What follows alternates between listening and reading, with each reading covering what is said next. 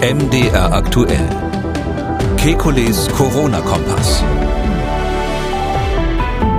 Donnerstag, 17. Juni 2021. Ein Jahr Corona-Warn-App. Wie fällt die Bilanz aus? Dann schlechte Nachrichten vom ehemaligen Hoffnungsträger, dem Impfstoffhersteller CureVac aus Tübingen. Eine Zwischenanalyse zeigt, die Wirksamkeit liegt deutlich hinter den Erwartungen. Ist CureVac damit völlig aus dem Rennen? Außerdem, warum gehen die Corona-Infektionszahlen im Sommer zurück? Eine Studie gibt Hinweise. Und fünf Wochen nach Impfung keine Antikörper. Wie kann das sein? Wir wollen Orientierung geben. Mein Name ist Camillo Schumann. Ich bin Redakteur, Moderator bei MDR aktuell das Nachrichtenradio. Jeden Dienstag, Donnerstag und Samstag haben wir einen Blick auf die aktuellen Entwicklungen rund ums Coronavirus und wir beantworten Ihre Fragen. Das tun wir mit dem Virologen und Epidemiologen Professor Alexander Kekulé. Ich grüße Herr Kekulé. Guten Tag, Herr Schumann. Ein kurzer Blick auf die Infektionslage und es macht ja wirklich Spaß darauf zu schauen. Die deutschlandweite 7-Tage-Inzidenz aktuell bei 11,6. Das klingt gut. Die Deutschlandkarte des Robert-Koch-Instituts wird immer heller. Es gibt noch so drei kleine rote Flecken mit einer Inzidenz knapp über 50, aber ansonsten nehmen die Landkreise und kreisfreien Städte mit einer offiziellen 0,0 Inzidenz zu. Das ist die eine Seite. Die andere auf der Intensivstation aktuell noch rund 1000 Covid-19-Patienten. Vor zwei Wochen waren es noch doppelt so viele. Und die Zahl der Toten weiter recht hoch. Aktuell wurden 105 Todesfälle innerhalb von 24 Stunden gemeldet. Vor zwei Wochen waren es 166. Licht und Schatten. Wie bewerten Sie diese Lage? Ja, wir sind natürlich auf dem richtigen Weg. Also man darf sich da wirklich freuen, dass das weiter runtergeht. Und ähm, ich bin da sehr optimistisch, dass wir irgendwo da unten dann auch bleiben die nächsten Wochen.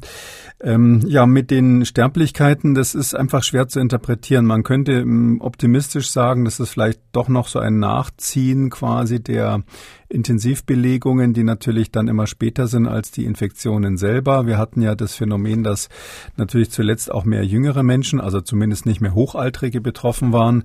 Ähm, dadurch äh, bleiben die natürlich auch länger auf der Intensivstation. Ähm, trotzdem gibt's auch leider die Möglichkeit, das so zu interpretieren, dass wir in den Risikogruppen noch nicht genug ähm, durchgeimpft haben. Ähm, darauf deutet ein bisschen auch hin, dass das Robert Koch Institut ja darauf hingewiesen hat, dass es immer noch viele Ausbrüche in Altenheimen gibt nach wie vor. Also das ist kaum zu glauben, dass wir jetzt ähm, das tatsächlich schaffen, im Juni 2021 immer noch im Altersheime Ausbrüche zu haben in Deutschland. Und ähm, vor diesem Hintergrund sehe ich auch diese Sterblichkeit und Intensivbelegung, die nicht so richtig runtergehen mag. Da sind wir ja deutlich schlechter als einige umliegende europäische Länder, die höhere Inzidenzen haben als wir. Also die von, von 10er Inzidenzen können die träumen. Die haben, also liegen irgendwo bei 50 oder so, aber haben weniger Sterblichkeit auf die Bevölkerung gerechnet. Dann ist ja die Delta-Variante in aller Munde, die indische Variante. Aktuell breitete sie sich in Großbritannien ja rasend schnell aus. Sie soll ansteckender sein und Geimpfte wieder anstecken können. Ähm, sie hatten sich ja dafür ausgesprochen, schneller zu zu sequenzieren, um dann quasi auch in Echtzeit zu erkennen, wie sich diese Variante bei uns ausbreitet, um dann auch vorbereitet zu sein. Ähm, nach aktuellen Zahlen des Robert Koch Instituts wurden seit Anfang des Jahres über 185.000 Gesamtgenomsequenzen äh, sequenziert und an das RKI übermittelt. Rein rechnerisch, und jetzt wird es interessant, gibt sich äh, aus der Zahl der verfügbaren Genomsequenzen und bekannter laborbestätigter Infektionen für die Kalenderwoche 22 in Deutschland ein Anteil sequenzierter Proben an positiv getesteten Proben von 14 Prozent. Fünf äh, sollten es ja mal werden, das hat der Bundesgesundheitsminister angekündigt. 14 sind es aktuell. Damit liegen wir ungefähr mit Großbritannien gleich auf. Dort sind es ja rund 15 Prozent. Ist das ein guter Wert? Ja, also das ist wirklich super. Da muss man sagen, äh, bei der bei dem Anteil der Sequenzierungen haben wir in Deutschland wirklich spektakulär aufgeholt. Hm, es war sicherlich sicherlich auch eine ganz gute Idee, sozusagen da alle Labore zu aufzurufen äh, und da quasi ein Kopfgeld für jede Sequenz auszuschreiben. Ich glaube 250 Euro oder sowas gibt's pro Sequenz. Und da haben sich also jetzt viele ins Zeug gelegt und liefern also fleißig Daten ans RKI. Also das machen wir wirklich ganz toll. Ähm, der Nachteil ist äh, natürlich, dass das ein relativ aufwendig ist, dann die Daten zu sammeln und auszuwerten, wenn man immer diese Vollgenomsequenzen macht. Ähm, das sieht man auch daran, dass eben jetzt hier die Daten von der 22. KW vorliegen, also zwei Wochen alt sind. Man hat eben dadurch, durch dass man das sehr aufwendig macht, was, was grundsätzlich mal toll ist, natürlich ist man nicht mehr so schnell. Und es, irgendwann wird man die Frage stellen müssen, ob es auch dann am Schluss noch ökonomisch ist. Und ähm, nochmal zur Erinnerung, ähm, so ein äh, SARS-CoV-2-Virus, das hat eben ungefähr 30.000 Basen, aus denen die Erbinformation zusammengesetzt ist. Um eine bestimmte Mutante ähm, festzustellen, muss man meistens, braucht man meistens nur die Kenntnis von der Position von zwei, drei, vier, fünf einzelnen Basen. Also es sind ganz bestimmte Einzelpositionen, die da mutiert sind und aus denen kann man dann sagen, welche Mutante von den bekannten Variants of Concern oder äh, Variants of Interest äh, das ist, also von den bedenklichen oder auch gerade beobachteten Varianten. Und ähm, äh, wenn man jetzt sozusagen ähm, lauter jedes Mal 30.000 Einzelbausteine, also quasi 30.000 Buchstaben hat, aber dann nur nach einem oder zwei Buchstaben schaut, um zu gucken, ist es die Variante oder nicht, dann ist es natürlich erstens langsam und zweitens jetzt finanziell wirtschaftlich nicht so ähm, sinnvoll. Und äh, darum glaube ich nach wie vor, das wird ja auch gemacht parallel, ähm, dass es sinnvoll ist, die Varianten, die man sucht, wo man einfach weiß, äh, da muss ich gucken, ist die da, ja oder nein, dass man die ganz spezifisch selektiv mit diesen besonderen PCAs sucht, bei denen man nachgucken kann, ob die eine Variante vorhanden ist, ja oder nein, weil man da sehr, sehr viel schneller äh, die Information bekommt und es wesentlich weniger aufwendig ist, als wenn man für diese Detailinformation immer äh, jeweils das ganze Genom sequenzieren muss. Ich sage mal ein Beispiel, wo das äh, zum Beispiel relevant ist. Wir haben ja, ähm, wir haben ja die Lambda-Variante, von die jetzt auch manchmal so diskutiert wird. Die ist ja in Peru und in Chile aufgetreten, die sogenannte Lambda-Variante. Variante. Das ist eine Weiterentwicklung vom B111. Ähm, die hat sich dann weiterentwickelt, wurde von den ähm, äh, Leuten in Lima dann ähm, erstmal C37 genannt und jetzt von der WHO Lambda, damit es irgendwie extra kompliziert ist. Ähm, kann man sich wenigstens merken, Lambda wie Lima. Das hat irgendwas mit Peru zu tun. Ähm, und ähm, es ist so, dass ähm, die Variante zum Beispiel, die ist äh, in Deutschland schon nachgewiesen worden. Also die ist, das, die hat man schon hier und da mal festgestellt. Natürlich Einzelfälle. Ähm, äh, zumindest schreiben das die Autoren, die diese Variante erstmalig ähm, identifiziert haben, schon vor vor einigen Monaten muss man inzwischen sagen. Trotzdem erscheint sie auf der Liste des RKI nicht. Ähm, warum nicht? Äh, sie erscheint wahrscheinlich deshalb nicht, weil man diese, diese Sequenzen irgendwo in der, im Computer hat, aber halt noch nicht nach Lambda geguckt hat. Also da müsste man dann halt die alle nochmal rausholen und schauen, wie ist es mit Lambda, wie viel sind davon vorhanden gewesen und, und die Labore, die quasi nur die Sequenz machen und dann 30.000 Buchstaben äh, nach Berlin zum RKI schicken, ohne das weiter auszuwerten, ähm, die gucken das natürlich auch nicht nach und man weiß auch nicht, welche Qualität die Sequenzen haben. Ähm, deshalb glaube ich, äh, nochmal, dass es gut wäre, wenn man die Varianten, die man auf dem Kika hat, Lambda wird da sicherlich die nächste sein, auf die man schauen muss in Deutschland, ähm, dass man die quasi ansagt und danach dann ganz spezifisch in den Laboren ähm, diese PCR-Tests macht, weil das einfach schneller geht. Das äh, soll nicht heißen, dass es nicht ganz toll ist, diese Vollsequenzierungen zu machen, aber da haben wir, kann man jetzt echt sagen, dass wir unsere Aufgabe erfüllt haben, Mission accomplished an dieser Stelle. Und ähm, das ist ja auch mal eine Erfolgsgeschichte, dass wir da jetzt mit den Engländern quasi auf Augenhöhe sind. Die Delta-Variante ist mittlerweile bei sechs Prozent ähm, aller positiven ähm, PCR-Testungen ähm, erkannt worden. Das ist ja auch nur eine Stichprobe. Äh, vor zwei Wochen waren es noch drei Prozent. Ähm, wenn sich das jetzt so munter verdoppelt, ähm, besteht da zumindest die Möglichkeit, ähm, dass es doch dann schneller geht als gedacht, oder? Ja, ich weiß nicht, ob sich irgendjemand gewagt hat, ähm, laut zu denken, wie schnell das gehen könnte, aber ich habe ja schon vor einiger Zeit die Prognose gewagt, dass also das Delta bei uns genauso wie in Großbritannien das passiert ist, das Alpha ablösen wird. Also wir werden statt der B117 dann diese B1672 haben. Das ist die Delta-Variante. Übrigens, äh, für die, die da Spaß haben, äh, das Delta ist gar nicht mal ganz genau die, die in Indien entstanden ist, sondern dieses Punkt 2 am Schluss heißt, dass das die in, in äh, England weitergebrütete indische, äh, indische Variante ist. Ähm, äh, für die, die für das original indische Modell gibt's auch noch griechische Buchstaben. Also daher, Sie hören es schon raus, bin ich jetzt nicht so ein Fan dieser, dieser neuen WHO-Nomenklatur. Also Delta ist sozusagen ähm, die, die indische Variante ähm, weiter optimiert in England. Das ist dann die Punkt zwei, die, die es dort gibt. Und ja, die wird sich durchsetzen. Also das können wir hier in Deutschland jetzt bremsen. Im Moment haben wir die Situation, diese sechs Prozent, das muss man ja vielleicht erklären. Da ist das Gleiche, was wir, was wir ganz am Anfang der Pandemie auch schon immer hatten. Da hat man so kleine Cluster. Das ist ja immer das, was am Anfang passiert. Also die Cluster hießen mal Webasto, wenn Sie sich an den Autozulieferer erinnern. Oder dann gab es dann Ausbruch Tönnies, wenn man an die Fleischfabrik denkt. Und so ist es jetzt auch bei diesen neuen Varianten. Die kommen erstmal in Clustern. Also da gibt es irgendwo einen Ausbruch. Das werden jetzt eher jüngere sein, weil die alten natürlich äh, zum großen Teil geschützt sind oder sogar geimpft. Und da wird man jetzt ähm, solche Ausbrüche haben, was weiß ich, mal in der Schule oder bei irgendwelchen jüngeren Leute, Leuten im Gym oder sowas. Und ähm, am Anfang ähm, repräsentieren diese sechs Prozent daher eigentlich die Summe von Einzelausbrüchen. Die werden übrigens tendenziell häufiger genauer untersucht und dadurch vielleicht sogar häufiger sequenziert. Könnte sein, dass da ein kleiner äh, Bias drin ist, also eine kleine Verfälschung der Daten, das weiß ich nicht genau. Aber dann ist es so, dass irgendwann kommt der Moment, wo das sprungartig in die Fläche geht, so wie wir es letzten Sommer dann hatten bei dem ursprünglichen Ausbruch. Und das gleiche Phänomen sehen wir dann bei den Varianten, dass wir quasi dann einen äh, sprungartigen Anstieg haben, äh, nachdem man vorher so einzelne lokale Cluster gesehen hatte. Genau, es gibt ja mehrere Meldungen aus ähm, vor allem Grundschulen in Hamburg, in Sachsen, wo die Delta-Variante nachgewiesen wurde. Und wie schnell diese Delta-Variante zuschlagen kann, das zeigt auch ein Beispiel aus Cornwall und den Scilly Isles. Dort sind die Infektionsfälle auch sprunghaft angestiegen und haben die Inzidenz dort von 5 auf 44 steigen lassen. Die Behörden, die gehen davon aus, dass Reiserückkehrer dafür verantwortlich sind. Aber auch das Verhalten der Menschen in den Innenräumen der Kneipen soll zu diesem Anstieg der Zahlen geführt haben. Ähm, also wenn ich das alles mal so zusammenrechne, wird uns die Delta-Variante den Sommer vermiesen? Ich hoffe das nicht. Also ich bin da, äh, aber nageln Sie mich da bitte nicht fest. Das ist, ist natürlich eine schwierige Frage.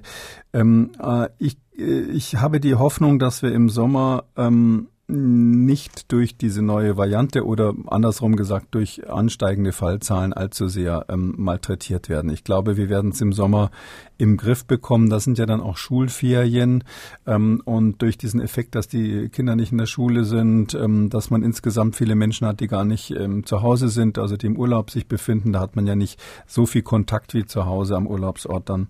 Und außer sie fahren jedes Jahr auf den gleichen Campingplatz, dann kennen sie natürlich irgendwann alle. Aber sonst ist es so, dass tendenziell im Sommer die Kontakte abnehmen, sind mehr Freiluftkontakte und dadurch hätte ich den Optimismus, dass dieser Sommereffekt, wenn ich mal so nennen darf, ähm, deutlich stärker sein wird als ähm, das, äh, die, die, die ähm, Probleme, die es natürlich durch die Öffnungen gibt, dadurch, dass die Gaststätten wieder aufhaben und so weiter. Ähm, der kritische Punkt wird kommen, wenn es dann wieder kühler wird, ja, ja. so im Ende September äh, und dann zusätzlich die Delta-Variante möglicherweise bei uns ist, dann haben wir so ein bisschen so eine Cornwall-Situation. Die haben ja dort viele indische ähm, Einwohner natürlich oder indischstämmische in, in Großbritannien. Das ist ja dort ähm, aufgrund des alten Commonwealths natürlich noch so und die häufig hin und her fahren. Und deshalb ist die Analyse sicher richtig gewesen, Import ähm, durch Fernreisen ähm, und dann zweiter Schritt, dann aber eben die Verbreitung dort. Und das kann man nur nochmal sagen, äh, die Engländer haben eben im weitesten Sinn die Pubs aufgemacht, die Schulen aufgemacht, alle möglichen Restriktionen fallen lassen und dann sind die Fallzahlen angestiegen in Cornwall und auch anderswo. Äh, und die wären auch angestiegen, wenn die Delta-Variante nicht da wäre. Das kann man nicht oft genug betonen. Natürlich breitet sich dieses Delta mit einem höheren äh, höheren R aus, aus verschiedenen Gründen.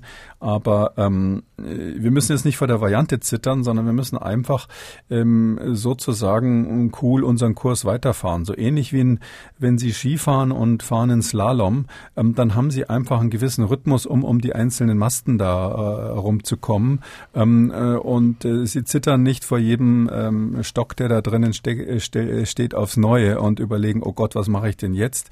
Sondern Sie brauchen sozusagen ein Gesamtkonzept, um darunter zu fahren. Und deshalb plädiere ich davor, nicht vor jedem neuen Variante wieder, wieder zu zittern, sondern zu sagen, die Varianten sind da. Und wenn wir unseren Kurs halten, also in dem Fall einen Nicht-Schlingerkurs, bitteschön, dann äh, ist es so, dass wir ähm, äh, dass damit klarkommen können. Hm, Nicht-Schlingerkurs ist auch das Stichwort ähm, für ähm, das das weiterführende Thema, weil wir gerade dabei sind, bei den Reiserückkehrern, um zu verhindern, dass eben Touristen die Delta-Variante in Deutschland verbreiten und damit auch eine vierte Welle auslösen, gelten weiter strenge Test- und Quarantänepflichten für Reiserückkehrer aus ähm, Risiko-, Hochinzidenz- und Virusvariantengebieten. Da haben sich die Gesundheitsminister von Bund und Ländern darauf geeinigt. Außerdem muss jeder oder weiter jeder, der mit dem Flugzeug nach Deutschland reisen will, einen negativen Test vorweisen. Und diese Maßnahmen sollten im Juli auslaufen, werden jetzt aber bis mindestens Mitte September verlängert. Ähm, dann ist das ja infolgedessen, was wir gerade besprochen haben, ja eine gute Entscheidung. Ja, das ist 100 Prozent richtig. Das konnte man nur so machen. Ich wäre entsetzt gewesen, wenn man da irgendwie ähm, ähm, eingeknickt wäre. Äh, wir müssen auch bei dem, was wir seit neuerdings wissen ähm, über Flugreisen, müssen wir ähm, ganz klar äh, sagen, das ist notwendig, sich im Flugzeug weiter zu schützen, im Flugzeug vor der Ansteckung. Und natürlich im Ausland wird weniger sequenziert als bei uns, häufig in Urlaubsländern natürlich. Ähm, und deshalb äh, müssen wir das unter Kontrolle haben, was da eingeschleppt wird. Es gibt eine Studie, die gerade am 9.6. veröffentlicht veröffentlicht wurde. Das ist ganz interessant am Flughafen äh, von Katar. Die haben ja nur einen großen internationalen Flughafen da in Doha, den, Ham äh, den Hamad ähm, äh, Airport, ähm, nach dem alten Emir da benannt. Um, dieser super schicke Airport, der hat den Vorteil, dass die wirklich praktisch alle getestet haben auf PCR, die da eingereist sind. Und die haben jetzt gerade ausgewertet über 260.000 PCRs, die sie also von Februar bis April gemacht haben in zwei Monaten und haben sich da rausgezogen ungefähr 10.000 ähm, per Personen, die jeweils ähm, einmal geimpft waren, einmal, äh, einmal genesen waren und einmal gar nichts hatten. Also geimpfte, Genesene und solche, die wieder keins von dem vorweisen können. Und da haben die, um es ganz kurz zu machen, Folgendes festgestellt. Von denen, die also ähm, keine, ähm, äh, überhaupt nichts hatten, waren 3,7 Prozent positiv. Also ganz schön viel, ja. Und die da so einreisen. Klar, weiß man nicht, wer da so hinfliegt, aber es ist trotzdem sind ja viele Langstreckenflüge da nach Katar. Und das andere ist ähm, jetzt die noch schlechtere Nachricht von denen, die ähm, voll geimpft waren, und zwar über 14 Tage lang schon voll geimpft, waren immerhin noch 0,8 Prozent positiv. Und von denen, die nur eine Infektion hatten, die in dem Fall länger als 90 Tage zurückliegen musste, war ein Prozent ungefähr positiv. Das heißt, man kann so grob sagen, wenn man so einen Flieger hat mit 300 Leuten, ein Prozent, das sind dann drei Leute, die da drinnen sitzen, ähm, die also positiv sind, obwohl sie vorher eine Infektion hatten, ganz zu schweigen von denen, die also weder geimpft sind noch irgendwas. Ähm, deshalb ist es richtig, ähm, gerade bei so Fernflügen wirklich zu testen bei der Ankunft, was wir ja machen, beziehungsweise den Test zu verlangen, bevor man ins Flugzeug steigt und ähm, an diejenigen, die mit dem Flugzeug Urlaub machen wollen, kann ich nur nochmal appellieren.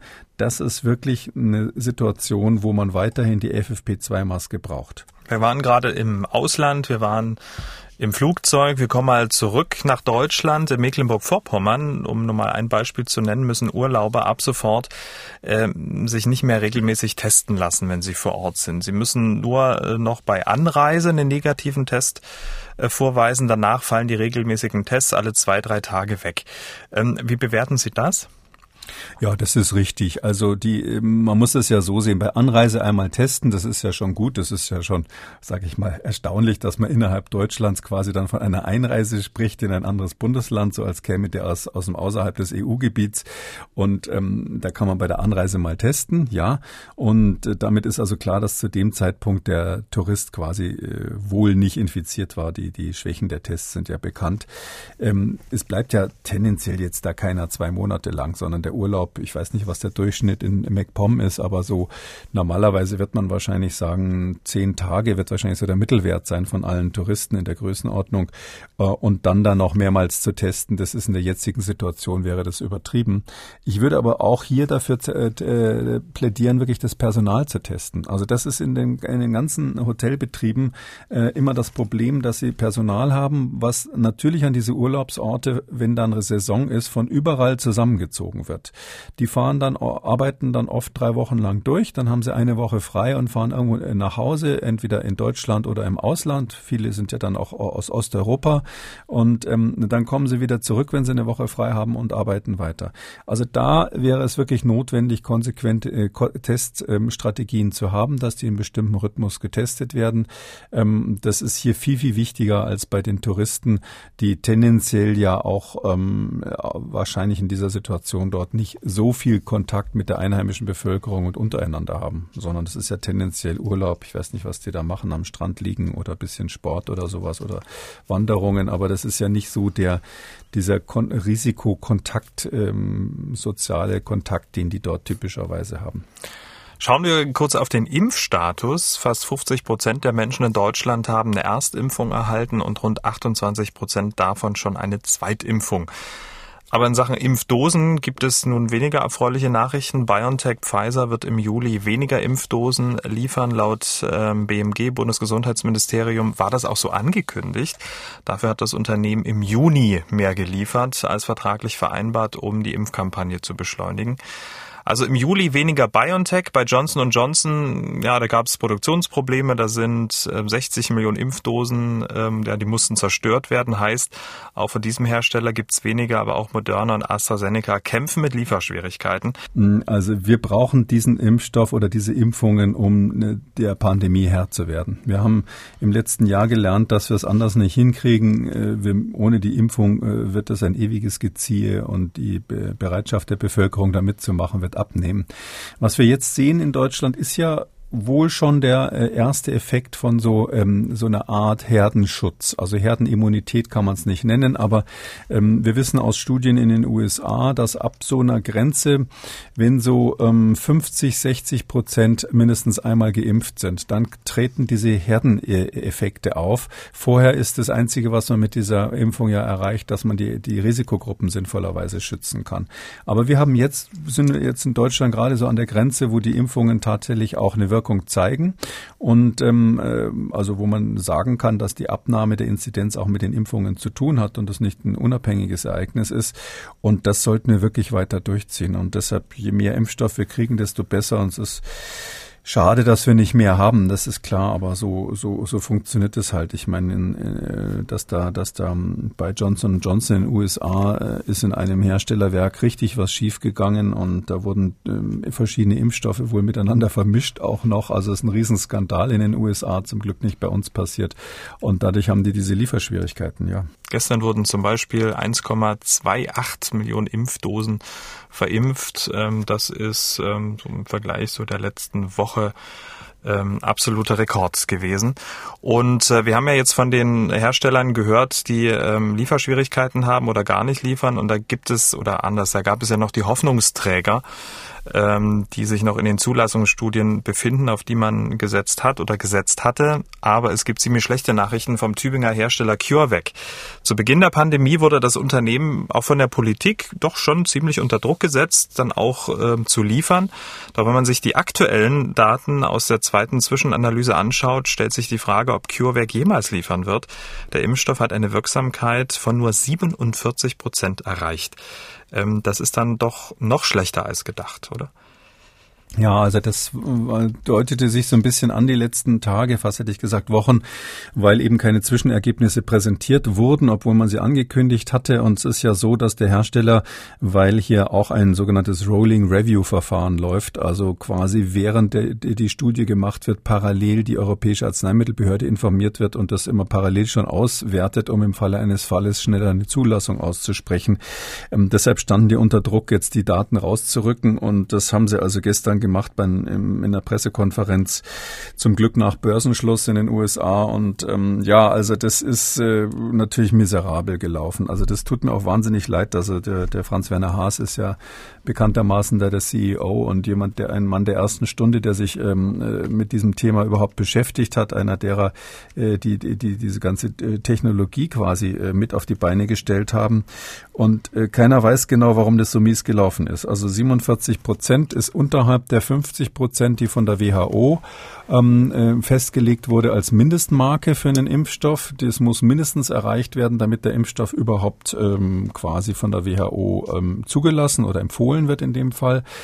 Und man muss sagen, diese Marke ist gesetzt worden ganz am Anfang, bevor man irgendeine Ahnung hatte, was rauskommt bei den ganzen Studien. Und inzwischen ist natürlich mit den 95 Prozent, die die RNA-Impfstoffe sonst erzielen, ist natürlich da mal äh, das Benchmark letztlich erhöht worden, de, de facto. Die WHO ist auch damals ja massiv kritisiert worden dafür, dass sie nur 50 Prozent angesetzt hat, weil man gesagt hat, mit 50 Prozent können wir nie, nie sowas wie eine Herdenimmunität erreichen. Was soll das? Ähm, und ähm, die WHO hat nicht einmal differenziert nach Altersgruppen, sondern gesagt 50 Prozent insgesamt. Und man hat gesagt, Mensch, die Alten sind doch die Risikogruppe. Es muss doch zumindest klar sein, dass es bei den Alten 50 Prozent wirkt. Da ist ja der, die Wirksamkeit oft schlechter. Und das ist die zweite Schwachstelle dieser, dieser Phase 2b3-Studie, die Sie jetzt gemacht haben. Also es ist eine kombinierte Phase 2-3-Studie, die ineinander übergehen. Phase 3 eben so diese große klinische kontrollierte Studie. Da haben sie ähm, 40.000 Probanden gehabt, Südamerika und Europa. Und ähm, das Problem ist nur, bei dieser Auswertung ist noch kein signifikantes Ergebnis rausgekommen bezüglich der Schutzwirkung von Personen über 60 Jahren. Also die genau die, auf die es ankommt, haben sie sozusagen, um es mal neutral auszudrücken, noch keine Daten. Aber noch keine Daten bei dieser Zwischenauswertung. In zwei bis drei Wochen wollen sie die Endauswertung präsentieren. Heißt natürlich letztlich, es wird da keine sauberen, also zumindest keine sehr optimistischen Daten geben. Puh, der Impfstoff ist im Grunde genommen ähm, ähm, kein, es ist kein Totimpfstoff, aber der Impfstoff ist tot in gewisser Weise. Das, das können wir vergessen. CureVac selber hat auch bei der Pressekonferenz das lässt dann immer die, die Analysten aufhorchen bei der Pressekonferenz ziemlich viel Zeit verwendet, darauf zu erklären, was sie sonst noch in der Pipeline haben und was sie noch weiterentwickeln wollen, dann an weiteren Impfstoffen mit GlaxoSmithKline zusammen. Das war ja ein Projekt gemeinsam mit Bayer, die natürlich jetzt auch in die Röhre gucken an der Stelle.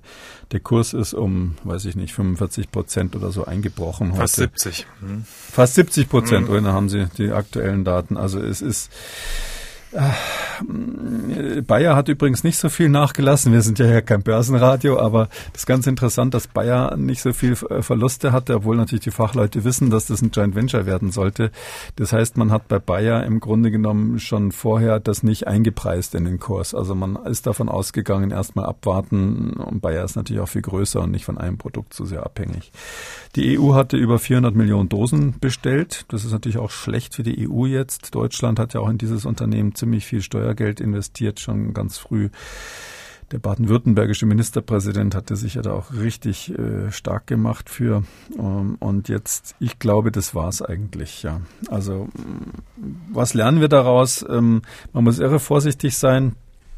Äh, ich war ja auch optimistisch. Ich dachte, der Impfstoff kommt zu spät. Ich dachte, es wird schwierig, äh, die praktische klinische Studie dann zu machen. Aber man muss einfach ähm, aufpassen, wenn man so ähm, zum Beispiel Phase 1 Ergebnisse ähm, dann überträgt auf die wahrscheinliche Phase 3. Ja, also ich, hier war es ja auch so, im November haben die, die die Phase 1, also die ersten Prüfungsergebnisse so bekannt gegeben, was man so in den ersten kleinen Tests gemacht hat. Da gab's ähm, dicke Antikörperantwort. Die, die Antikörper sind richtig fett hochgegangen. Dann ähm, waren die T-Zellen waren gut aktiviert und sah alles super aus erstmal. Also kein, die T-Zellen waren genauso gut äh, aktiviert wie bei einer natürlichen Infektion, kann ich mich erinnern. Und dann denkt man ja, und sonst ist das Prinzip ja auch schon erprobt. Es gibt ja schon zwei erfolgreiche RNA-Impfstoffe. Ähm, aber scheinbar steckt da der Teufel im Detail. Also ähm, CureVac wollte ja den Impfstoff so optimieren, dass er im Kühlschrank ähm, gelagert werden kann. Das ist auch äh, so spezifiziert bei diesem Impfstoff, dass man den monatelang im Kühlschrank hat, also nicht im Tiefkühler. Großer Vorteil, aber ich weiß nicht, was sie dafür verändert haben. Da müssen sie irgendwas an den Lipid-Nanoparticles verändert haben. Ähm, die, die, die RNA war chemisch nicht modifiziert, also da haben sie auch ein paar kleinere Abstände, ein paar kleinere Unterschiede so sozusagen äh, zu den anderen Herstellern und keiner weiß natürlich ganz genau, welche RNA-Sequenz sie genommen haben. Also nochmal diese RNA da drinnen, das ist ja quasi die genetische Information für das Spike an der Oberfläche des SARS-CoV-2, also des Pandemievirus. Und dieser, dieser Zapfen, dieses Spike, was da außen an dem Virus ist, das wird quasi, wenn man eine RNA als Impfstoff verwendet, äh, von demjenigen, den man geimpft hat, dann selber hergestellt, weil, weil die nur die genetische Information quasi übertragen wird. Und da haben sie vielleicht irgendwas anders zusammengestrickt, dass es nicht so gut funktioniert. Also irgendwie weiß man nicht warum, aber ich erinnere mich gut an meine Zeit, wo ich so Grundlagenforschung am Max-Planck-Institut hatte, äh, gemacht habe. Und das war so unser Normalzustand, dass wir mindestens einmal die Woche irgendwo doof rumstanden und überlegt haben, äh, es hat nicht funktioniert, aber wir wissen nicht warum. Man muss ja aber auch zur Rettung sagen, ähm, hätten sie dieselben Startvoraussetzungen gehabt wie jetzt die anderen, also Testorte ohne oder ich sag mal mit wenig Varianten, hätte das Ergebnis sicherlich besser ausgesehen. Ja, also das ist eben eins der großen Probleme, das haben wir auch von, schon vorher schon mal thematisiert. Äh, es ist wirklich so, äh, es sind quasi zwei Probleme. Das eine ist, man kriegt schlechter Probanden. Man muss sich da mehr Mühe geben, Probanden zu kriegen, wenn jetzt natürlich ein Impfstoff zur Verfügung steht, ähm, den, den jeder haben kann. So dass also dieses Recruiting ein größeres Problem ist und man, es ist schwieriger, dann sozusagen eine gute Stichprobe zu kriegen. Das zweite ist äh, genau, was Sie sagen. Ähm, ein Großteil der Studien ist in Südamerika gemacht worden, wo wir jetzt nun wissen, dass diese ganzen Varianten unterwegs unterwegs sind, die auch Immune Escape machen. Und auch in Europa ist es ja so, dass, dass wir jetzt äh, inzwischen zumindest B117 sehr, sehr weit verbreitet haben und vielleicht auch noch weitere. Und, und das ist auch das Ergebnis gewesen, was CureVac natürlich jetzt präsentiert hat. Die haben gesagt, wir haben uns das angeschaut und ein großer Teil von dem, was wir dort dann sequenziert haben, also diejenigen, die dann sich infiziert haben, das, also während der Studie gab es bisher eben 134 Fälle, die sich angesteckt haben. Ähm, Sie haben nicht gesagt, wer daraus aus aus der Kontrollgruppe war und wer aus der geimpften Gruppe war. Und von äh, denen hat man 124, also fast äh, den größten Teil sequenziert. Und da war es eben so, dass sie sagen, sie, über die Hälfte von denen waren Variants of Concern, also solche Problemvarianten, Alpha, Beta und so, wie sie alle heißen. Und nur einer mit dem Wildtyp, ne? Nur einer mit dem Wildtyp, ja, genau, das äh, habe ich auch gelesen. Ähm, äh, da muss man ein bisschen aufpassen, da sagen sie, nur einer aus dem 124 war original SARS-CoV-2. Da steht jetzt nicht dabei, was Sie damit meinen. Also wenn Sie damit den Wuhan-Typ meinen, das wäre nämlich eigentlich Original SARS-CoV-2, dann ist das ähm, eine etwas merkwürdige Aussage, weil eigentlich muss man heute sagen, Original SARS-CoV-2 war Wuhan-Typ, aber heute dominiert ja weltweit im Grunde genommen diese G-Variante, die B1-Variante, die in ähm, Norditalien äh, sich dann entwickelt hat. Und ähm, äh, auf die müsste man es schon beziehen. Also das ist das Mindeste. Also und äh, da weiß ich nicht, was diese 1 genau sagt. Das kann, könnte man heute Nachmittag, es gibt heute Nachmittag eine Investoren-Pressekonferenz, wo man diese Frage wahrscheinlich dann stellen kann und irgendeiner wird sie stellen, was damit gemeint ist mit dieser einen Original SARS-CoV-2. Aber trotzdem blöd gelaufen. Die Varianten sind jetzt da und äh, wenn man morgen jetzt die alten, äh, die bekannten zugelassenen Messenger mRNA-Impfstoffe von Moderna und von BioNTech testen würde, die würden auf keinen Fall wieder auf 95 Prozent kommen. Das sehen wir an den Daten, dass das eher dann bei so 80 Prozent oder, oder 85 Prozent wohl liegen dürfte. Aber sie würden natürlich nicht unter die 50 Prozent Wirksamkeit abfallen. Außer, das wissen wir auch nicht, dass da irgendwo in Südamerika vielleicht jetzt ausgerechnet in, in Peru eine Studie gemacht wurde. Das, das habe ich jetzt ehrlich gesagt nicht recherchiert, wo genau das gemacht wurde. Aber ich gehe doch mal davon aus, dass die jetzt nicht so richtig ins Mutantengebiet gegangen sind, um ihren Impfstoff zu testen. Also, um dann nochmal einen Strich drunter zu ziehen, das war ja jetzt so ein, so ein Zwischenzeugnis, aber für Sie ist das auch gleich das Abschlusszeugnis mit, mit, mit einer nicht vorhandenen Versetzung. Ja, ich glaube, das ist so, ja, weil in zwei, drei Wochen wollen sie die Endergebnisse präsentieren, da wird sich nicht mehr viel ändern.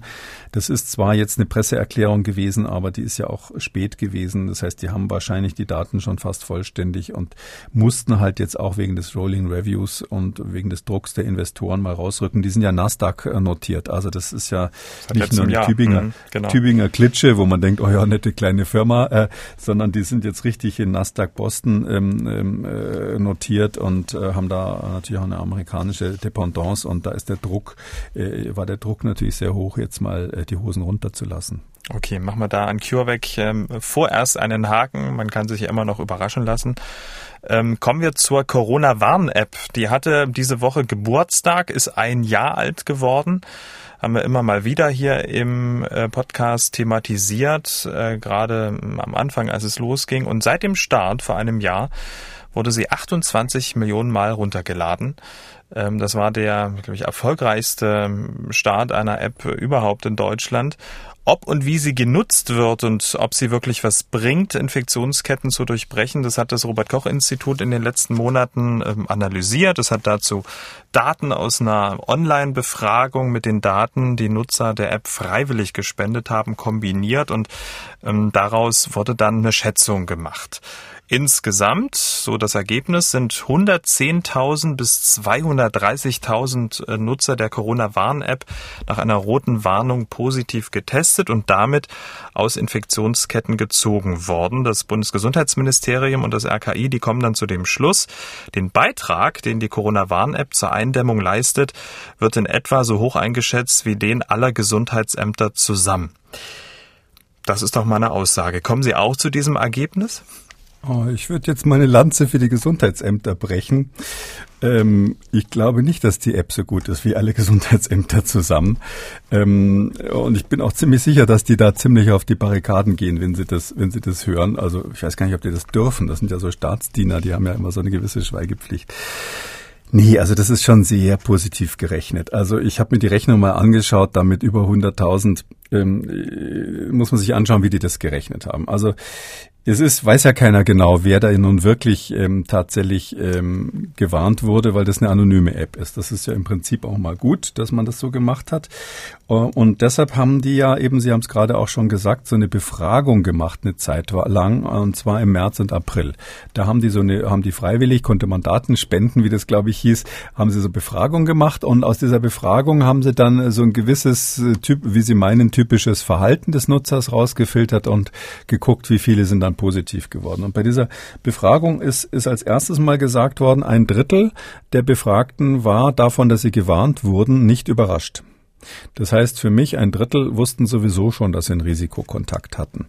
Ähm, dann ist es so, dass von denen, die dann befragt wurden, nur 65 Prozent gesagt haben, sie würden, ähm, wenn sie gewarnt werden, auch einen Test machen. Also etwas mehr als die Hälfte. Und dann ist es so, dass ähm, ähm, ungefähr sechs Prozent der Getesteten positiv waren, ähm, aber bei dieser Befragung, aber man ähm, dann rausgekriegt hat, dass von denen wiederum ähm, ein Fünftel das Resultat gar nicht in die App eingegeben hat. Und das Ganze ist jetzt aber die Gruppe gewesen derer, die sich freiwillig gemeldet haben, ihre Daten zu spenden. Also das ist sozusagen die, das waren die, die Prime-Users von dieser App, ja, also die Oberfleißigen, die, und wenn die schon sagen, 20 Prozent von denen ich, nö, ich bin zwar positiv, aber ich tippe das da nicht ein und 65 äh, nur Prozent wollen nur den Test machen, dann sage ich mal, das war eine Stichprobe von sozusagen lauter Einserschülern und die kann man nicht extrapolieren auf die gesamte Bevölkerung. Das geht einfach nicht. Das zweite, was sie gemacht haben, ist dann im nächsten Schritt dieses Ergebnis, was sie da bei der kleinen Befragung genommen haben, diese sechs Prozent vor allem, die da positiv waren, das haben sie jetzt hochgerechnet auf alle, die jemals mit der App als positiv ähm, quasi äh, gewarnt wurden. Also auf alle nicht, die positiv nicht gewarnt wurden, sondern äh, auf alle, die gewarnt wurden, genau. Ähm, das Problem ist folgendes, das kann man auch nicht machen. Und zwar aus folgendem Grund. Die haben ja diese Befragung in der dritten, mitten in der dritten Welle März, April gemacht. Also da, wo wir die höchste Zahl ever hatten an neu, äh, äh, neuen Fällen. Und da waren eben sechs Prozent positiv. Das mag schon sein. Aber das können Sie natürlich dann nicht nehmen und sagen, äh, dieser Quotient an Positiven gilt für alle, die jemals da, bei denen jemals die App geklingelt hat. Und ähm, deshalb glaube ich, dass aus all diesen Gründen, das äh, sage ich doch mal, sehr optimistisch hochgerechnet wurde und man diese Schlussfolgerung mit über 100.000, zumindest aus den Daten, die bis jetzt da bekannt gegeben wurden, vielleicht wissen Sie ja auch noch mehr, als da in, in dieser Pressemitteilung war, das kann man daraus nicht rechnen. Also, und wir wissen nicht, wie viele falsche Alarme mit drinnen waren. Das ist, ist ja auch vollkommen unklar, wie viele dann, wie viele falsch alarmiert wurden. Darum würde ich sagen, also jetzt zu sagen, die waren genauso erfolgreich wie alle Gesundheitsämter, da würden sie ja die armen Menschen, die da wirklich sich im Bein ausgerissen haben im öffentlichen Gesundheitsdienst, das ist ja eine Ohrfeige für die. Und ich würde sagen, so gut war die App auf gar keinen Fall.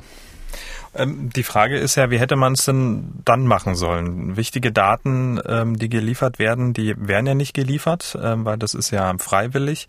Also sozusagen die Datenspende. Stand da so ein bisschen der Datenschutz über dem Schutz der Bevölkerung? Also hätte man das nicht von Anfang an mit einbauen müssen?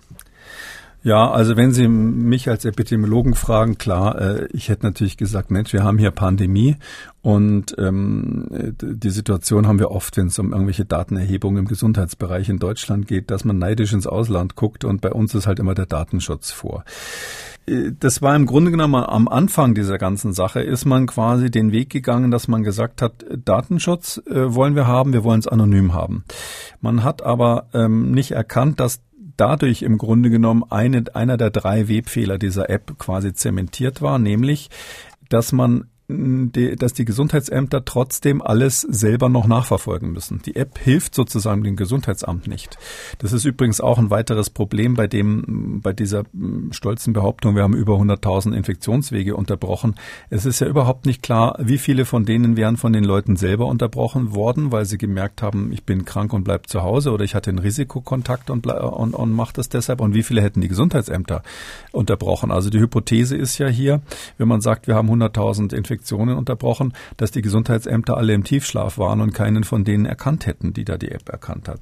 Aber äh, das ist also am Anfang das Problem gewesen, dass dadurch der ÖGD quasi, weil er ja nicht wusste, wer die, also der öffentliche Gesundheitsdienst, weil er nicht wusste, wer die App hat und wer nicht, trotzdem alles nachverfolgen musste, sodass also quasi Webfehler Nummer eins war, ähm, dass man ähm, äh, denen die nicht entlastet hat, sondern die müssen damit dadurch genauso viel tun. Webfehler Nummer zwei hängt auch mit dem Datenschutz zusammen, dadurch, dass man eben frei freiwillig alarmiert, ist das extrem ineffektiv gewesen. Also die ganze Alarmierungskette ist ineffektiv und keiner weiß auch, was jemand macht, der da eben so eine rote Lampe auf der App hat. Wie gesagt, nur 65 Prozent wollen dann überhaupt einen Schnelltest machen, wenn sie gewarnt wurden. Ähm, und zwar von den besonders Fleißigen, die befragt wurden. Und das, das, das technische Problem, was leider immer noch im Raum steht, ist, dass eben die Definition von Risikobegegnung, die also zu einer Warnung führt, das ist ja das, wann diese Bluetooth-Sensoren sagen, so, da war jetzt jemand lange genug in der Nähe.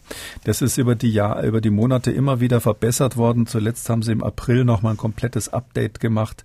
Ähm, und das ist so, dass es trotzdem immer das Grundproblem bleibt.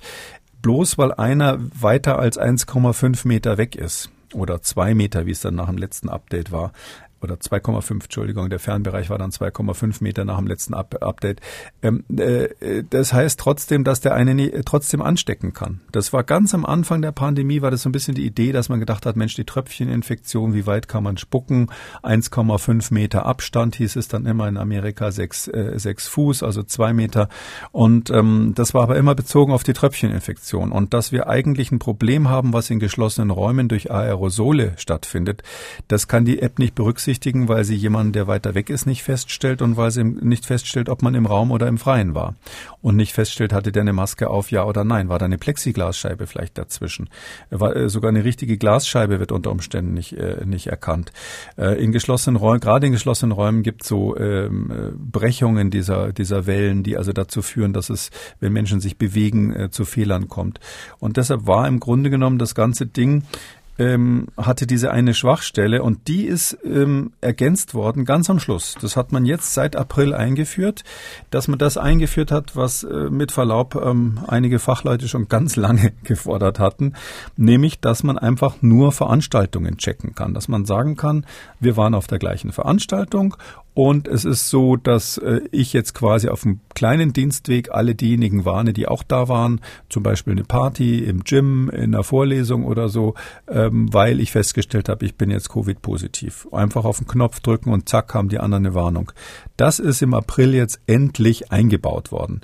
Und das ist eigentlich das Beste, weil sie da äh, völlig anonym bleiben, was die App ja machen will, und den Leuten die Chance geben zu sagen, okay, mm, ich habe da tatsächlich zwei, drei Leuten die Hand geschüttelt, ich war da oder war anderen Leuten nahe oder ich äh, glaube, dass ich da in der Nähe von jemandem gewesen sein könnte, der vielleicht krank war, und dann lassen sie sich testen. Also das, das ist ganz neu jetzt mit drinnen, so dass man die, mit diesem Datenschutz, das sagen sie richtig, sich im Grunde genommen selber ein Bein gestellt hat von Anfang an, was jetzt erst im April korrigiert wurde. Mhm. Aber so eine Veranstaltung muss dann auch äh, jemand händisch anlegen. Also die wird ja nicht automatisch, äh, nur weil da ein Gebäude ist oder weil gerade eine Veranstaltung ist, sondern das ja, muss ja tatsächlich genau. noch jemand machen. Ne? Also das, das ist genau das Konzept, was ich, glaube ich, letztes Jahr so im äh, Juli ähm, gefordert und vorgeschlagen habe und in meinem Buch ja auch sehr ausführlich äh, geschildert habe, dass quasi jemand, der eine Veranstaltung macht, dass der die anlegt ähm, und der generiert dann damit letztlich einen QR-Code und jeder, der kommt, checkt sich ein wie im Restaurant. Also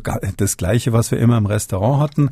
Und zwar anders als bei der Luca-App, ohne dass man diese automatische Meldung übers Gesundheitsamt hat, sondern quasi als direkte, private, hallo, ich bin positiv, Leute, Meldung, ja, sozusagen, macht daraus, was ihr wollt. Weil es ist ja ein Unterschied, wissen Sie jetzt, nehmen wir mal an, Sie sind auf irgendeiner Veranstaltung gewesen, wo man drinnen und draußen sein konnte. Und Sie saßen die ganze Zeit draußen, haben den Mond angeschaut und ein Bier getrunken. Dann wissen Sie, okay, ich war da zwar, aber da habe ich mich doch echt nicht infiziert. Oder Sie waren irgendwie die ganze Zeit in der Schlange gestanden, im geschlossenen Raum, äh, wo es stickig war, um Sie vielleicht für dieses Bier äh, sich anzustellen, bis Sie es bekommen haben. Dann wissen Sie, oh, ähm, das könnte gefährlich gewesen sein. Und wenn Sie dann die Warnung auf der App gehen, kriegen, gehen Sie halt zum Test. Also ich finde, das ist, äh, das ist ein guter Weg und das, um es positiv auszudrücken, das ist ja jetzt auch endlich in der App drinnen. Und man hat Luca im Grunde genommen dieser anderen, äh, äh, dem Konkurrenten in gewisser Weise ein Bein gestellt, dass die jetzt, ähm, äh, dass die ja über übers Gesundheitsamt laufen. Also Luca muss ja seine Daten an die Gesundheitsämter melden und witzigerweise die Corona-Warn-App des Bundes macht's dann nicht an der Stelle. Ähm, und das ist gut. Also das für die nächste Pandemie oder wenn wir im Herbst noch mal eine schlimme Welle bekommen sollten, ist die, wird die App super sein. Ja, da ist sie dann richtig, richtig am Start. Und ganz neu, den, den digitalen Impfpass kann man sich äh, auch noch ähm, da hochladen. Also sozusagen, das ist äh, ja eine App für alle Fälle äh, hier in der Pandemie. Ähm, so unterm Strich, weil Sie haben es ja schon gesagt, ähm, für den Herbst äh, wird es dann, sage ich mal, ein Mittel sein, äh, um dann mit der App dann auch wirklich effektiv arbeiten zu können. Ja, eben leider für den Herbst. Also das mit dem Impfpass, da geht es ja ums Reisen. Was ich jetzt ganz ehrlich gesagt nicht ganz verstanden habe, ist, es gibt ja zugleich wurde der Kopfpass dann, ist eine weitere App ähm, vom mhm. Bund veröffentlicht. Was das jetzt soll, es gibt da irgendwie zwei verschiedene, aber angeblich geht es auch mit der Corona-Warn-App. Ähm, äh, ob die jetzt beide sozusagen reisetauglich sind, habe ich jetzt ehrlich gesagt nicht ganz verstanden. Aber was beide definitiv nicht können, ist ähm, auch den Zustand genesen mit reinzunehmen. Oder auch den ja gar nicht so seltenen Zustand genesen plus einmal geimpft. Äh, weil das ja auch quasi als voller Impfschutz gilt. Das ist bis jetzt immer noch nicht drinnen und ähm, jetzt schreiben wir den 17. Juni. Das heißt also, man kann schon sagen, dass die Reisesaison jetzt beginnt und ähm, wenn, jetzt also nur die Geimpften quasi reisen dürfen, ja, Sie haben es ja vorhin erwähnt, dass also noch nie so viel geimpft wurde wie dieser Tage. Das liegt vielleicht daran, ähm, aber dass man seinen genesenen Zustand jetzt da nicht eingeben kann, das, das, das fehlt halt einfach noch. Und ähm, ich schätze, das ist dann auch bis September alles möglich aber da sind viele ja aus dem Urlaub schon wieder zurück. Kommen wir zu einer weiteren Schätzung. Ähm, es klang ja schon so ein bisschen an. Draußen sind es 30 Grad. Die Corona-Infektionszahlen, die gehen zurück. Da freuen wir uns drüber. Nur die große Frage, warum ist das eigentlich so? Weil wir uns häufiger draußen aufhalten. Ähm, ist das vielleicht eine Erklärung? Haben Coronaviren grundsätzlich ein Problem mit Hitze oder die Coronaviren sind im Urlaub? Kleiner Spaß. Grundsätzlich spielt das Wetter ja ähm, eine ziemlich große Rolle, auch bei anderen Viren, aber welche und warum? Es gibt eine Vielzahl plausibler Kausalpfade, wie es äh, die Wissenschaft äh, so schön sagt, aber so richtig klar ist es trotzdem bisher nicht, ne? so grundsätzlich. Ähm, wir wissen natürlich grundsätzlich, dass Atemwegserkrankungen im Sommer ähm, deutlich seltener sind als im Winter. Ähm, und wir wissen, dass sie in den Tropen zum Beispiel keine so starke Saisonalität haben. Manchmal vom Monsun, ähm, also von der Regenzeit so ein bisschen abhängig sind, aber nicht so deutlich wie in den äh, gemäßigten Zonen. Und ähm, das ist äh, tatsächlich ein Enigma, über das wir schon immer ähm, nachdenken. Das gab es bei der Grippe auch schon, die Diskussion, woran liegt das Ganze? Ist das Immunsystem des Menschen im Winter schwächer, also irgendwie die Atemwege sind trockener und ähnliches. Ja, das spielt wahrscheinlich eine Rolle. Sind die Menschen häufiger in geschlossenen Räumen, weil es so kalt ist? Ja, das spielt sehr wahrscheinlich eine Rolle. Oder liegt es vielleicht irgendwie an der Luftfeuchtigkeit ähm, und an der Temperatur, weil sich dadurch ähm, die Tröpfchenkerne, die man für, äh, für richtige Aerosolbildung braucht, weniger bilden. Im, äh, und auch das spielt eine Rolle. Aber was jetzt sozusagen der Klimafaktor ist, das ist bisher sozusagen quantitativ völlig unklar gewesen. Hm. Einige Wissenschaftler, die wollten nun wissen, gibt es diese Saisonalität auch bei SARS-CoV-2 oder liegt es möglicherweise an anderen Dingen? Ne? Wir tragen Masken, wir haben uns darauf eingestellt. Dazu haben sie einige Berechnungen und Schätzungen angestellt und man kann sagen, ja, es gibt diese Saisonalität, aber offenbar nicht in dem Maße, wie man es vielleicht vermutet hätte, oder? Also ich zumindest. Also die Autoren, man kann es ja so sagen, ähm, die, die rechnen daraus, dass also das R, also diese Reproduktionszahl, sich um 42 Prozent ungefähr verändert, wenn man von der maximalen Situation im Sommer auf die maximale Situation im Winter geht. Also im Winter 42 Prozent mehr Übertragung.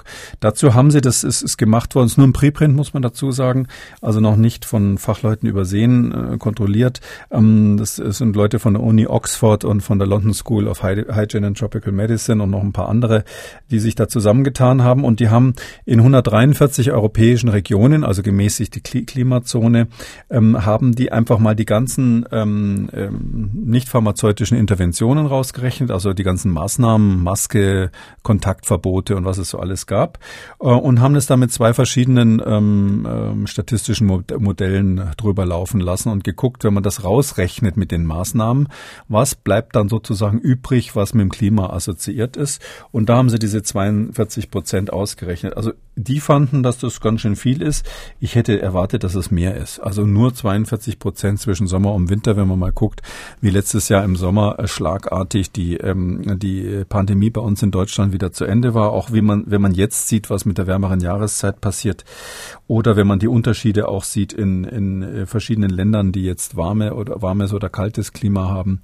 Ich glaube schon, dass ähm, da der Unterschied noch mehr als diese 40 Prozent Unterschied beim R ist. Mhm. 40 ähm, Prozent mal so zur Größenordnung, das wäre ja dann ungefähr so wie die Differenz zwischen der Delta-Variante und den, der vorherigen ähm, Alpha-Variante, also der indischen Variante im Vergleich zur britischen. Das ist ja auch ungefähr 40 Prozent höheres R. Ähm, ich glaube, dass das Klima doch deutlich mehr als das ausmacht. Hm. Aber das waren ja jetzt, ich sag mal, sehr handfeste Parameter, die da rausgerechnet wurden. Wenn man das vielleicht ein bisschen ähm, feingliedriger macht, vielleicht auch noch medizinische Fakten dazu, dann würde sich möglicherweise diese Zahl auch noch erhöhen. Ja, also das haben die Autoren auch selber gesagt, dass da natürlich ein paar Schwachstellen sind. Ähm, das eine ist, was ganz wichtig ist, zum Beispiel die Schulschließungen, die natürlich einen Rieseneffekt haben. Die wurden, all, die, äh, die natürlich auch saisonal sind, weil die Schulschließungen passieren ja nicht zufällig irgendwann im Jahr, sondern im Sommer werden die Schulen zugemacht, wenn Ferien sind. Das wurde bei denen in deren Studie jetzt zum Beispiel als ähm, äh, nicht pharmazeutische Intervention gerechnet. Also Schulschließung galt als Maßnahme und wurde aber nicht der Jahreszeit zugerechnet. Ähm, und das kann natürlich hier ähm, ein Bias machen, ja, wenn man quasi die, den, den Effekt, der, der äh, zeitgleich zu den Schulschließungen passiert, die ja nun mal meistens in der warmen Jahreszeit sind ähm, in Europa. Ähm, wenn man den jetzt quasi grundsätzlich mal abzieht, weil man sagt, ja, da war die Schule geschlossen, das gilt nicht, dann hat man äh, künstlich quasi den Sommereffekt verkleinert.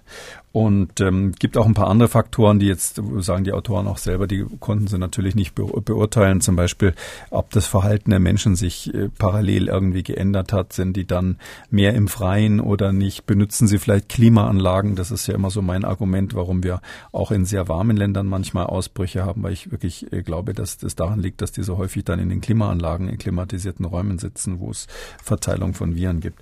Also sagen wir mal so unterm Strich, das ist äh, ein guter erster Versuch, mal das zu quantifizieren. Dass der Effekt da war, ist schon immer klar gewesen. Übrigens auch letzten Herbst, als einige, einige Politiker gesagt haben, es gibt keine Herbstwelle. Aber jetzt haben wir es quantifiziert. Erster Versuch landet mal bei 40 Prozent mehr im Winter, also 40 Prozent schnellere Ausbreitung im Winter. Was heißt es in der Bilanz? Eigentlich zwei ganz einfache Sachen. Erstens, wir dürfen uns nicht auf den Sommer verlassen der, weil nur 40 Prozent, wenn es jetzt wirklich stimmt, dann ist es nicht so ein fetter Effekt, dass man sagen kann, hier kommt der Sommer und wir entspannen uns alle total, sondern es kann auch im Sommer Ausbrüche geben. Das muss man ganz klar sagen. Wir müssen da auf, auf der Hut sein. Und das andere, was leider ähm, das auch sagt, ist, wenn es im Winter, im Herbst wieder kalt wird, dann ist ganz sicher so, dass die, das R wieder ansteigen wird. Und äh, wir müssen eben zusehen, dass wir dann ähm, alle Maßnahmen äh, platziert haben, um mit dieser Herbstwelle, die da relativ mit relativ hoher Wahrscheinlichkeit kommen wird, ähm, mit der so klar zu kommen, dass das nicht wieder so ein Chaos gibt wie letztes Jahr. Alle Studien, die wir hier im Podcast besprechen und alle wichtigen Links zur Sendung gibt's wie immer in der verschriftlichen Version unter jeder Folge zu finden. Gehen Sie dafür auf mdr.de, dort auf Podcasts und Radio klicken und dann den Corona-Kompass auswählen. Damit kommen wir zu den Fragen unserer Hörerinnen und Hörer. Wir haben eine Mail bekommen, der Absender möchte nicht namentlich genannt werden. Er oder sie schreibt, mich würde sehr interessieren, ob die Wirkung einer Impfung mit BioNTech Pfizer bei der Hitze, zum Beispiel wenn man direkt nach der Impfung 20 Minuten Auto fährt und die volle Sonne auf den Arm scheint, der Arm wird dabei sehr, sehr heiß, beeinträchtigt werden kann. Viele Grüße. Äh, nein, da würde ich nicht davon ausgehen, dass es eine Beeinträchtigung gibt.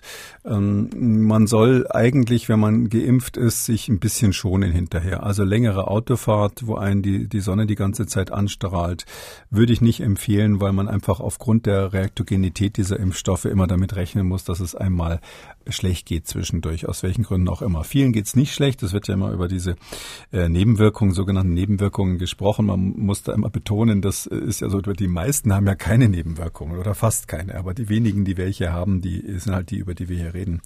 Und deshalb würde ich das nicht empfohlen, empfehlen, sich die ganze Zeit da die Sonne auf dem Arm brennen zu lassen, ohne Sonnencreme auf gar keinen Fall. Aber es ist so, dass ähm, äh, man äh, von, vom Schutz des, des äh, vom Immunschutz her keinen Nachteil erwarten würde. Diese Hörerin hat angerufen, sie ist 72 Jahre alt, gesund, keine Vorerkrankung. Sie hat sich Anfang Mai mit AstraZeneca impfen lassen. Zwei Tage später musste sie wegen zu hohem Blutdruck ähm, den Notarzt aufsuchen. Fünf Tage später dasselbe Spiel. Nochmal ähm, will sie das natürlich nicht durchmachen und hat angerufen und diese Frage. Da ich nachdachte, ob die zweite Impfung, ob ich mir die zweite Impfung dann holen werde aufgrund dieser Nebenwirkung, ließ ich mein Blut untersuchen und auf Antikörper testen, fünf Wochen nach dem zweiten fünften. Zur Überraschung wurde festgestellt, dass ich null Antikörper gebildet habe. Meine Frage ist jetzt, liegt das möglicherweise am Serum, das heißt an den Verunreinigungen von AstraZeneca, oder ist es möglich, dass die Antikörper sich ähm, in Anführungszeichen irgendwo anders im Blut oder im Körper verstecken und im Blut gar nicht zu finden sind. Ja, also nach einer einmaligen Impfung mit AstraZeneca, wenn dann fünf Wochen später wirklich null Antikörper festgestellt wurden und das Labor das richtig gemacht hat, würde ich schon empfehlen, nochmal zu impfen. Also es ist ja einfach, muss man ganz klar sagen, wenn ein, wenn ein Wirkstoff eine 80-prozentige ähm, äh, Schutzwirkung hat, dann haben halt 20 Prozent keine Schutzwirkung. Und das korreliert wohl, das sehen wir jetzt langsam zunehmend schon mit der Antikörpermenge, die da bestimmbar ist. Klar, die Methoden sind unterschiedlich. Wir wissen nicht ganz genau, welche Menge jetzt wirklich schützend ist und welche nicht. Aber ähm, es gibt zunehmend Studien, die darauf hindeuten, dass wir ähm, ähm, quasi also dass die, die Antikörper, also das IgG, was man da bestimmt, auch in gewisser Vorhersagekraft hat für die, für die Schutzwirkung gegen die Infektion. Ich glaube, eine von den Studien haben wir auch mal besprochen. Und ähm, deshalb würde ich in dem Fall schon sagen, einfach nochmal impfen mit einem RNA-Impfstoff. Äh, ja, und ähm, das eine muss man leider korrigieren. Also wenn, wenn sowas auftritt im Zusammenhang mit der Impfung, ist es jetzt definitions, definitionsgemäß noch keine Nebenwirkung.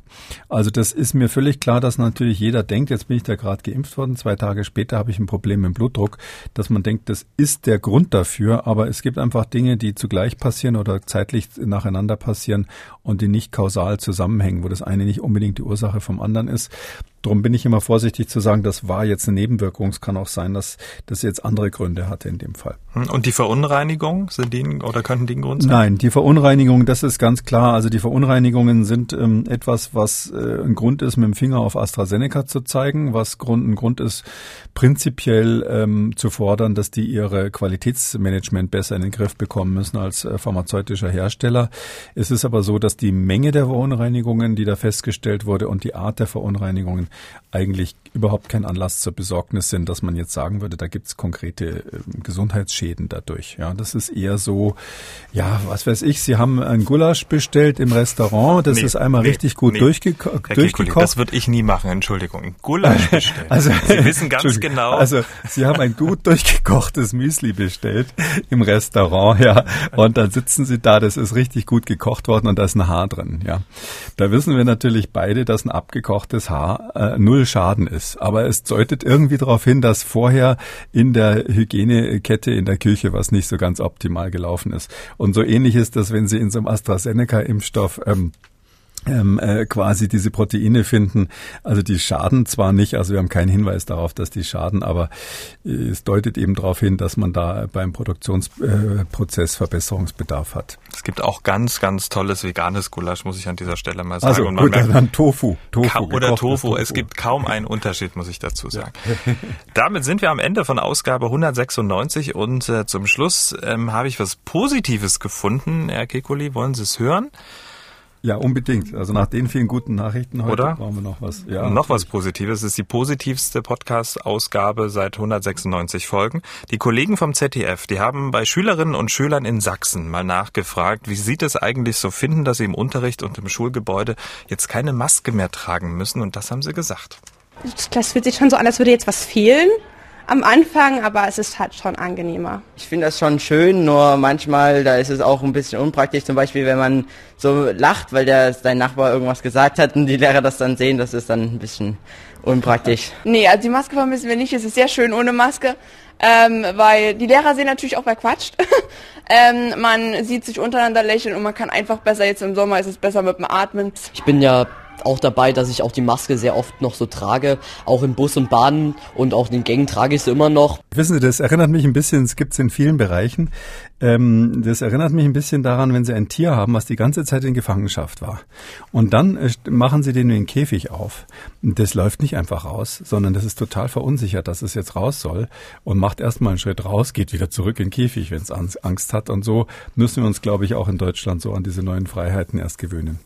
Vielen Dank. Wir hören uns dann am Samstag wieder, dann zu einem Hörerfragen-Spezial. Bis dahin. Bis dann, Herr Schumann. Sie wollen auch was wissen? Dann schreiben Sie uns an mdraktuell-podcast.mdr.de oder Sie rufen uns an. Kostenlos geht das 0800 322 00. Kekulis Corona-Kompass als ausführlicher Podcast unter Audio und Radio auf mdr.de, in der ARD-Audiothek bei YouTube und überall, wo es Podcasts gibt. Hören Sie doch mal in andere Podcasts von MDR aktuell rein. Zum Beispiel kann ich Ihnen den Podcast Der Rechthaber sehr empfehlen. Darin bespreche ich ähm, juristische Alltagsfragen mit dem Anwalt Thomas Genschewski. In der aktuellen Folge geht es unter anderem um die Frage, darf mich mein Arbeitgeber zur Corona-Impfung beim Betriebsarzt zwingen? MDR aktuell. Kekules Corona-Kompass.